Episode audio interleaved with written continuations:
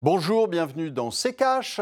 Alors qu'on distrait votre attention euh, par euh, Pantin qui devient Pantine et euh, Le Gret qui fait des déclarations sur Zidane, eh nous allons essayer de remettre l'église au centre du village.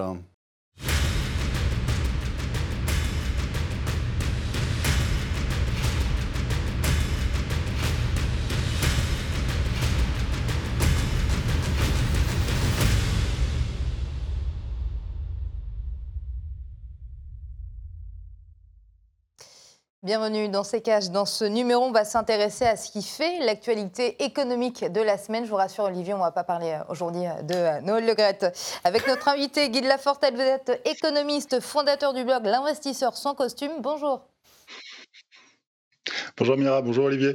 Bonjour. Allez, sans plus tarder, on va passer à notre premier thème.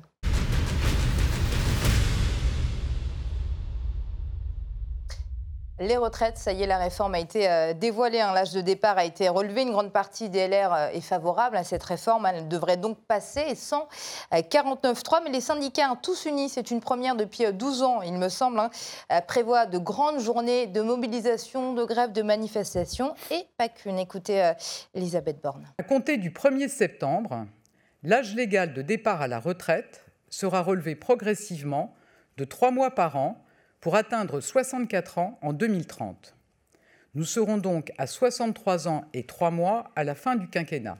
Nous n'irons pas plus loin que les 43 ans de cotisation prévus par la réforme Touraine pour partir avec une retraite à taux plein, mais nous atteindrons cette cible plus vite en passant à un rythme d'un trimestre par an. Nous serons à 43 ans en 2027.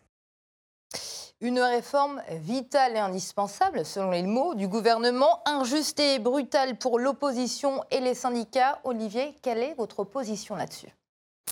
Ma position, c'est que, euh, euh, encore une fois, euh, on, va, on a menti beaucoup depuis des années en disant que on allait, avec une énième réforme, euh, reculant d'un an, de deux ans, etc., on allait euh, euh, pouvoir régler le problème des, retraites. le problème des retraites, c'est juste un problème démographique. on a un vrai sujet qui est que, et encore plus accéléré depuis 2020, depuis le, Covid, etc., qui a mis un coup d'arrêt à la natalité. Et donc, on a un vrai souci qui, qui est que contrairement à ce qu'annonce aussi là le gouvernement, qui euh, donne un ratio de dépendance au-dessus d'un 70, c'est-à-dire que vous avez un 70 actif pour un dépendant. En fait, quand vous retravaillez un peu les chiffres, c'est-à-dire que quand vous ne prenez pas simplement la classe d'âge, mais que vous comptez la population active, c'est-à-dire celle qui paye pour les, retraites. Parce que dans leur calcul, tous les actifs, en fait, enfin, toutes les personnes qui ont entre 18 et, euh, par exemple, 60 ans, sont catégorisées comme des actifs. Exactement. Et c'est donc ça qui est faux dès le départ. Donc, si vous reprenez ces chiffres, et si vous comptez le chômage, et si vous comptez les gens qui ne cotisent pas, qui ne sont pas dans la population active, ou qui sont euh, euh, au chômage, ou qui sont au RSA, ou qui, enfin, qui, ne, qui ne cotisent pas, eh bien, à ce moment-là, vous n'êtes plus du tout sur un ratio d'un 70. Vous êtes sur un ratio de à peine un 30. D'accord? Et ça, ça veut dire qu'en 2030, vous passez en dessous de 1. Alors moi, je pose juste la question, comment fait-on à partir de ce moment-là, quand vous aurez moins d'actifs que de dépendants, comment ferez-vous pour financer les retraites? Ça ne sera pas possible. Donc soit maintenant, on prend les choses en main et on essaie de regarder comment on fait un modèle qui tient et qui permette aux gens de vivre, parce que là, aujourd'hui, on sait très bien que le, discours du gouvernement est totalement faux. C'est-à-dire qu'on sait très bien que vous allez avoir énormément de gens qui n'auront pas les 43 annuités et qui ne pourront pas donc obtenir ce minimum de 1200 euros. en tout et puis en plus, 1200 euros, excusez-moi, mais brut, ça fait quand même très très mal pour vivre. Donc selon vous, il faut la réformer ah mais il faut la réformer, mais pas comme ça. D'accord. C'est-à-dire qu'aujourd'hui, il faut remettre les choses sur la table. Il faut voir, le, ce système-là, il a été créé quand? Il a été créé quand vous aviez, à ce moment-là, 6 7% de croissance en France, où vous aviez un taux de natalité qui était largement au-dessus des 2,10, où vous n'aviez pas de chômage. Donc évidemment que euh, là, tout, tout, allait bien. Mais là, aujourd'hui, ce n'est pas le cas, et ce n'est pas le cas du tout, et ça ne sera... Et ça sera de moins en moins le cas. Donc on n'a plus de croissance, on a un chômage structurel énorme, et on a euh, là-dessus un taux de natalité qui euh, se casse la figure d'année en année. Alors on est au-dessus de l'Espagne, de l'Italie, etc. Alors euh, si on se compare, oui, en effet, on est un, un petit peu mieux qu'eux. Mais ça va se poser dans tous les pays occidentaux aujourd'hui. Donc, et, alors la réponse n'est pas pour moi la capitalisation, mais en tout cas sur les marchés financiers, je pense que ça serait une erreur majeure. il y a à voir le, le système américain. Mais aujourd'hui, il faut, il faudrait le faire. Sauf que personne ne veut vraiment prendre les choses en main. Guide Lafortel, votre position à vous sur cette euh, réforme très très controversée des retraites? Euh, bah, c'est une réforme qui tape complètement à côté, euh, mais dans tous les sens. C'est-à-dire que, effectivement, exactement comme disait Olivier, il y a un problème de démographie qui est assez simple. Hein. Le, chiffre, si on regarde le nombre, pour revenir sur les chiffres, on est bien à 1,32 cotisants pour un retraité au régime général. Donc on est effectivement à 1,32, c'est-à-dire que c'est pas. quand on réfléchit deux secondes, c'est-à-dire que même si on avait une population qui n'était plus en croissance et qui était stable, ben, en gros, vous passez deux fois plus de temps en activité euh, qu'à la retraite. Vous passez 43 ans à travailler, une vingtaine d'années à la retraite, euh, donc vous devriez avoir un ratio de 2 normalement. Quand vous êtes sur un ratio de 1,3, ça veut dire qu'en fait vous avez énormément de gens qui ne travaillent pas. Et donc Aujourd'hui, ils viennent vous expliquer, première chose, qu'il va falloir travailler un peu plus longtemps. Mais peut-être qu'on pourrait prendre les choses de manière un peu différente, c'est-à-dire peut-être qu'on pourrait être plus nombreux à travailler aussi. Mais sauf que ça, vous n'avez pas le droit de le dire, parce que si vous dites qu'il faut être plus nombreux à travailler, ben, c'est en France, vous avez à peu près 4 personnes qui travaillent pour euh, en nourrir 10. En Allemagne, c'est 5. En Suisse, c'est 6. Quand vous avez 6 personnes qui ramènent le beefsteak, euh, là je parle au niveau d'une nation tout entière, bah, vous avez 50% de gens qui travaillent en plus. C'est la différence entre un pays pauvre et un pays riche euh, structurellement et à long terme. Sauf qu'aujourd'hui, si vous, voulez euh, augmenter de 50% la population qui travaille en France, ce qui est considérable, bah, bien évidemment, et après, ce qu'on va vous répondre, c'est qu'il n'y a pas de boulot. Donc, ça veut dire quoi? C'est-à-dire qu'il faut faire revenir le boulot. Et pour faire revenir le boulot, c'est-à-dire qu'il faut protéger le travail et il faut se remettre à réfléchir à nos frontières. Et bien évidemment, réfléchir à nos frontières, c'est un gros mot euh, dans l'Europe de Bruxelles. Donc déjà, on tape, tape à côté euh, à, vouloir euh, faire travailler davantage ceux qui travaillent déjà, en oubliant complètement qu'en fait, vous avez un levier incroyablement supérieur qui serait celui d'augmenter le taux d'activité, qui n'est pas extrêmement fort en France, notamment parce qu'on arrive très tard euh, sur le marché de l'emploi. Et effectivement, est-ce qu'on part plutôt qu'ailleurs euh, Et la deuxième chose, c'est qu'on vous parle surtout euh, du, régime général, mais le régime général qui, à moyen terme, n'est pas dans une situation catastrophique. Les retraites privées, à long terme, sont mal barrées, mais à moyen terme, ils, ont quand même fait le boulot. Les deux régimes les plus catastrophiques, c'est le régime des fonctionnaires et, dans les régimes spéciaux, le régime de la SNCF. Le régime de la SNCF, c'est 250 milliards inscrits au hors bilan de l'État. 250 milliards. Le, les fonctionnaires, vous avez euh, 1600, faut que je regarde les chiffres, 1600 milliards. Ce sont des chiffres absolument énormes qui sont aujourd'hui simplement inscrits hors bilan en disant il va falloir qu'on paye ces sommes-là dans les années qui viennent, dans les 20, 30, 50 ans qui viennent. Euh, et, euh, et, cet argent-là, bah, on ne le compte pas en fait. On ne le compte pas vraiment. C'est-à-dire que les retraites des fonctionnaires aujourd'hui, euh, elles sont prises dans le budget. Mais ça grève les budgets. Ça, ça, nous empêche, si jamais on avait l'idée un peu saugrenue de vouloir rééquilibrer un budget un jour dans les 50 prochaines années, bah c'est compliqué quand euh, vous devez payer les retraites de vos fonctionnaires que vous avez distribués sans tellement réfléchir à l'avenir. Donc, en fait, vous vous retrouvez à taper à côté. Euh, et à, côté, c'est-à-dire que vous tapez pas sur les bonnes personnes, euh, parce que le régime social, ils sont, Madame Borne a dit qu'elle allait supprimer le régime de, de la SNCF, mais euh, elle a dit qu'elle allait supprimer pour les nouveaux arrivants. Aujourd'hui, le régime, le régime spécial de la SNCF, il faudrait le mettre en faillite, ouvrir et regarder ce qu'il y a dedans. 250 milliards, mais il y a un moment, c'est du foutage de gueule. Donc, on ne tape pas au bon endroit, tout simplement. Et on va passer au sujet suivant.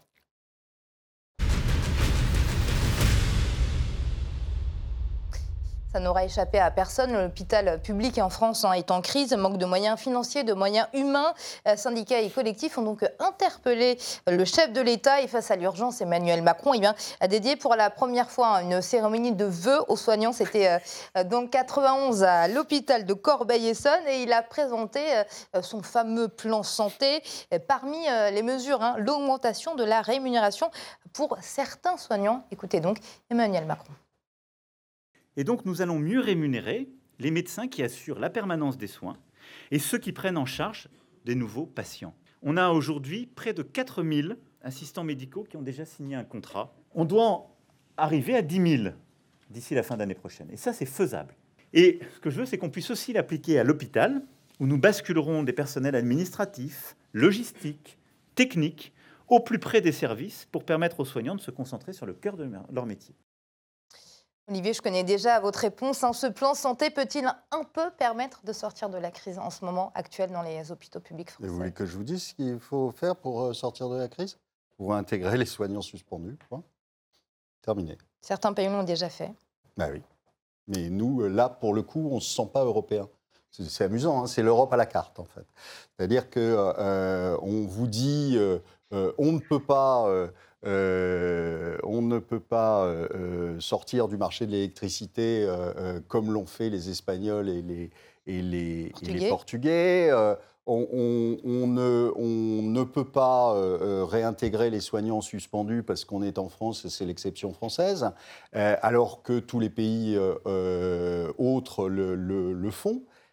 Je veux dire, qu'est-ce qu'on est allé euh, euh, On est en train de subir un, secteur de la santé qui euh, dysfonctionne complètement, avec des urgences dans lesquelles vous attendez des heures et, quelquefois sur un brancard sans rien, sans qu'on vous ausculte et, vous pouvez en mourir.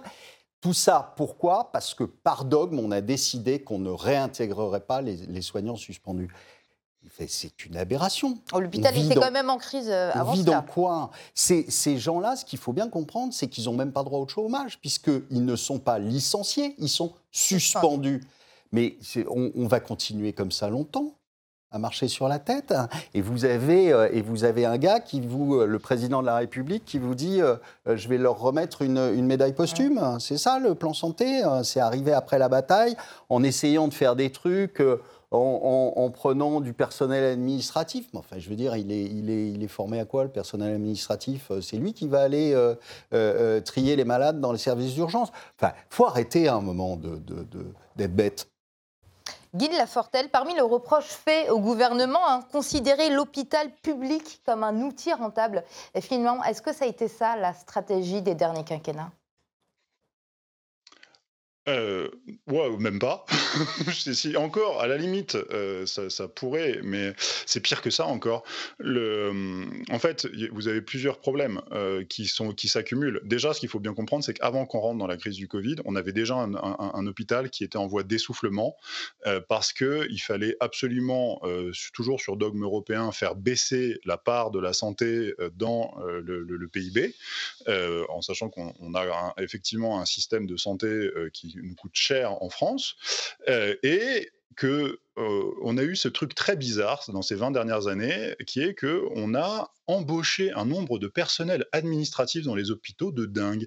C'est-à-dire que euh, plutôt que d'embaucher euh, des infirmiers, des infirmières, des brancardiers, des gens comme ça, on a, on, a embauché des comptables. C'est ce qu'a dit Emmanuel Macron dans l'extrait que vous avez passé. On va vous mettre tous les personnels administratifs au plus près. Mais on s'en fout qu'ils soient au plus près. On n'a pas besoin de comptables, on n'a pas besoin, on pas besoin de fonctionnaires, on a besoin, enfin, on n'a pas besoin de comptables, on n'a pas besoin d'agents d'encadrement, a besoin d'infirmières, on a besoin de gens sur le terrain, on a besoin de gens pour soigner.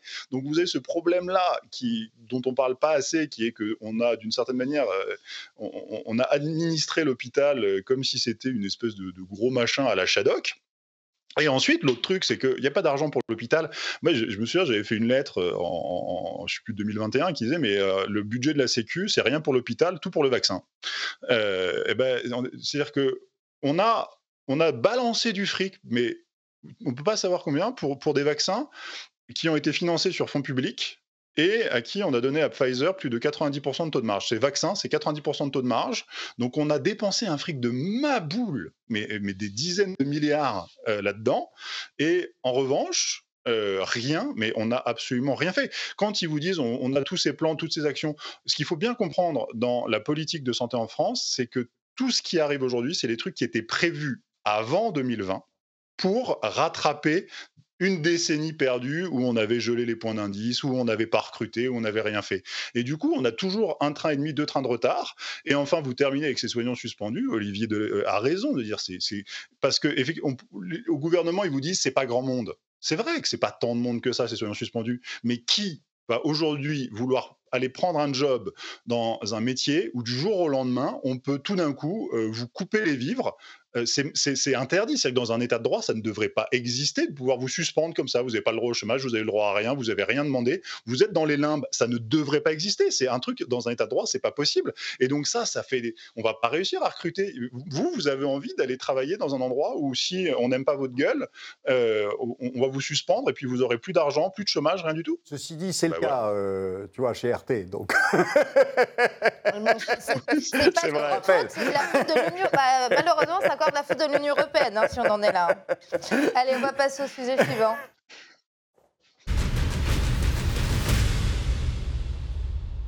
Et d'ailleurs, euh, la France intensifie son aide à l'Ukraine. Hein. Cette fois-ci, ce sont des chars de combat légers de fabrication occidentale qu'Emmanuel Macron a promis à Volodymyr Zelensky. Écoutez.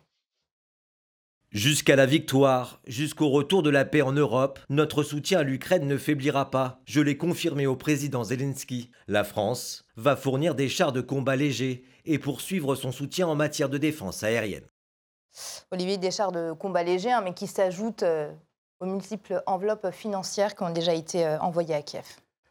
Oui, alors euh, euh, non seulement euh, de l'argent et, du matériel de guerre. Donc déjà, moi, j'ai quand même un petit peu de mal à comprendre comment on, veut faire soi-disant la paix en envoyant des armes à des belligérants. Donc il y a quelque chose qui m'échappe là-dedans. Mais enfin bon, je suis bien moins intelligent que M. Macron, donc c'est normal que les, les choses m'échappent on, c'est n'importe quoi ce qu'on fait depuis, euh, depuis un bon moment, alors que, en plus, je rappelle que si on veut faire la guerre à la Russie, eh bien, il faut quand même passer par le Parlement. Ce dont s'affranchit totalement Monsieur, euh, euh, Monsieur Macron. Aujourd'hui, il décide d'envoyer de l'argent, il décide d'envoyer des armes à Monsieur Zelensky tout seul dans son bureau.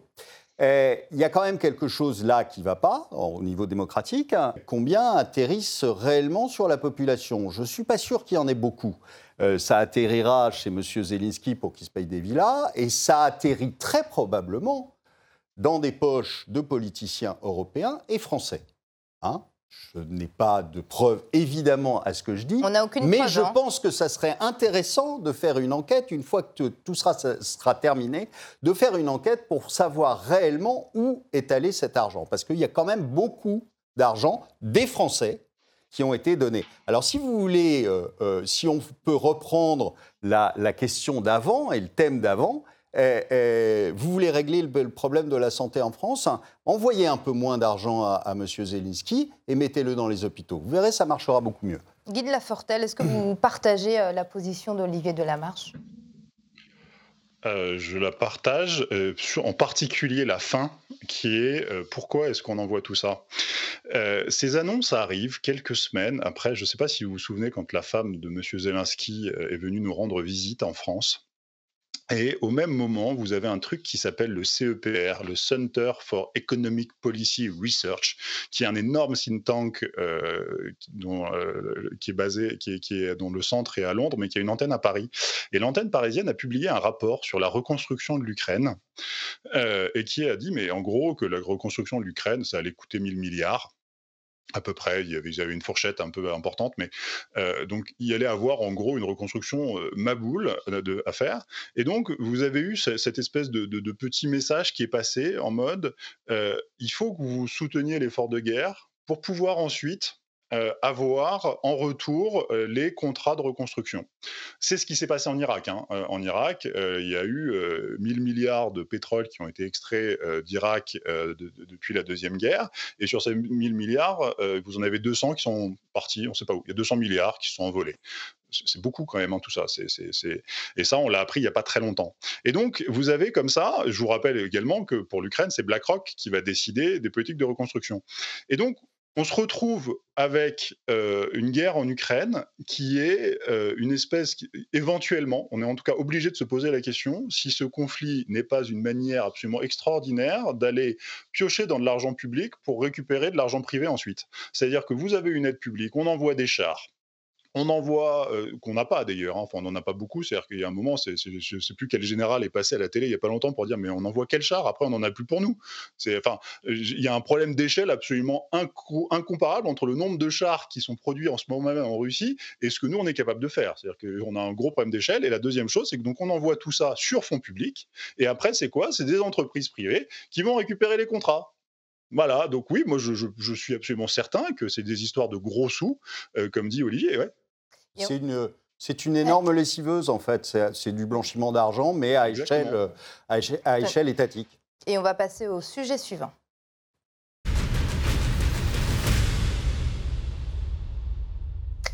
Et l'actualité, c'est également cela. Le français Excelia, spécialiste de composants pour l'aviation militaire ou l'industrie spatiale, hein, a été racheté par le groupe américain EICO pour 453 millions d'euros. De quoi faire grincer les dents certains. Écoutez. Ma lettre à Bruno Le Maire sur Excelia. Les acheteurs sont américains, ils ont l'obligation de demander une autorisation à Bercy pour cet achat. Pourquoi Bercy a-t-il donné son accord? Quel scandale J'avais interrogé en question d'actualité le gouvernement sur la nécessité de conserver une maîtrise nationale de ce fleuron. Il a laissé faire le contrôle américain. Nul besoin de discours sur la souveraineté industrielle. Des actes. Le fleuron industriel Excelia passe sous pavillon américain, dans l'indifférence du gouvernement. Après deux mandats d'Emmanuel Macron, que restera-t-il en France qui ne se soit pas effondré, qui n'aura pas été détruit, dilapidé ou bradé au plus offrant? Alors on va le rappeler quand même, hein, l'État peut bloquer le rachat d'entreprises françaises par des entreprises étrangères quand elles présentent un caractère stratégique. Guy de Lafortelle, pourquoi ça n'a pas été fait dans ce cas précis? Ah ben, On ne change pas une équipe qui gagne. Hein alors, euh, c'est le crime originel de la Macronie. Euh, je, donc, je fais là mention de l'affaire Alstom. Je ne sais pas si à quel point euh, vos auditeurs ont suivi ça, mais en fait, l'espèce d'énorme scandale d'Alstom, en fait, a contribué à financer euh, la campagne d'Emmanuel Macron. Donc si Emmanuel Macron est à l'Élysée aujourd'hui, c'est parce que quand il était ministre de l'économie, euh, il a accepté de vendre Alstom. Donc en fait, une fois que vous avez mis le doigt dedans, vous n'avez pas de raison de continuer. Euh, je ne sais plus, c'était Gaël Giraud qui a a fait euh, l'erreur de dire candidement euh, sur euh, un, je sais plus quel plateau, il a dit mais dans les dîners en ville à Paris, moi ce que j'entends c'est que Emmanuel Macron est le pantin de David de Rothschild et que Monsieur de Rothschild n'a jamais supporté de se faire nationaliser sous Mitterrand et que du coup il, voulait absolument, il, prenait sa revanche et que donc la Macronie était là pour en gros faire une politique euh, de, prédation parce qu'il fallait surtout tuer toute, euh, toute intervention étatique. Parce que, bon, alors Gaël Giraud a, présenté ses excuses, mais dans sa formulation de se dire c'est ce qu'on dit dans les dîners en ville, il disait ça candidement, il disait pas ça, c'est mon analyse, il disait ce que j'entends. Mais, bien évidemment que c'est comme ça que ça se passe, bien évidemment que c'est ça. Et donc voilà, voilà pourquoi est-ce qu'on vend Excelia. On a vendu Alstom, pourquoi pas Excelia? C'est que les gens qui nous gouvernent aujourd'hui ne sont pas des industriels, sont des banquiers, sont des financiers qui prennent leur commission à chaque fois qu'on vend, qu'on rachète et qu'on truc ça, et qui bénéficient à plein. Donc c'est parce qu'aujourd'hui, nous sommes dans un monde qui est tenu par les financiers. Olivier Percier a été un peu discret sur ce dossier. Bah, ça, il ne l'a pas affiché, euh, euh, euh, bien que je pense que... Il me semble que Bruno Le Maire a été interrogé et qu'il n'a pas voulu répondre. Tout passe, puisque je vous dis, l'obsession aujourd'hui à la télé, c'est plutôt Pantin-Pantine que, que ce, genre de, de news. Non, euh, euh, c'est dans, la, droite ligne de ce que, de ce que fait M. Macron depuis, euh, depuis le début, et puis de même depuis avant le début, puisque nous rappelons plusieurs fois que M. Macron est déjà là depuis 10 ans, enfin 11 ans maintenant. Euh, puisqu'il était ministre de l'économie avant, et qu'il a déjà sévi en tant que ministre de l'économie. Euh, et euh, avec ce scandale, mais qui aurait dû disqualifier totalement Macron et son équipe, le scandale d'Alstom, qui nous faisait perdre la, la souveraineté nucléaire. Enfin, c'est quand même pas rien. Euh, et, là-dessus, euh, après, il y a eu d'autres affaires. Il n'y a pas eu qu'Alstom et il n'y a pas que euh, cette dernière affaire. Mais là, encore une fois, bah, on touche à l'armement, donc on touche pour le coup à la, souveraineté, parce que c'est une entreprise de très haute technologie qui ne travaille pas qu'avec l'armement d'ailleurs, mais aussi avec l'armement. Et donc on perd encore un fleuron parce que bah, parce qu'il y a quelques, quelques personnes qui vont en bénéficier, qui vont avoir une petite com euh, au passage. Donc, euh, euh, comme ça, ça réjouit tout le monde. Guy de Lafortelle, je rappelle que vous êtes économiste et fondateur du blog L'investisseur sans costume. Cette émission est terminée. Merci d'avoir répondu à nos questions et d'avoir été là avec nous. Merci à vous pour votre invitation. Et Olivier, comme d'habitude, je vous laisse le mot de la fin. Eh bien, écoutez, euh, je revenais en voiture euh, du ski il y a deux ou trois jours et je suis passé par euh, la Tour du Pin et je me demandais ce que le maire de Pantin pouvait inventer pour ce lieu dit.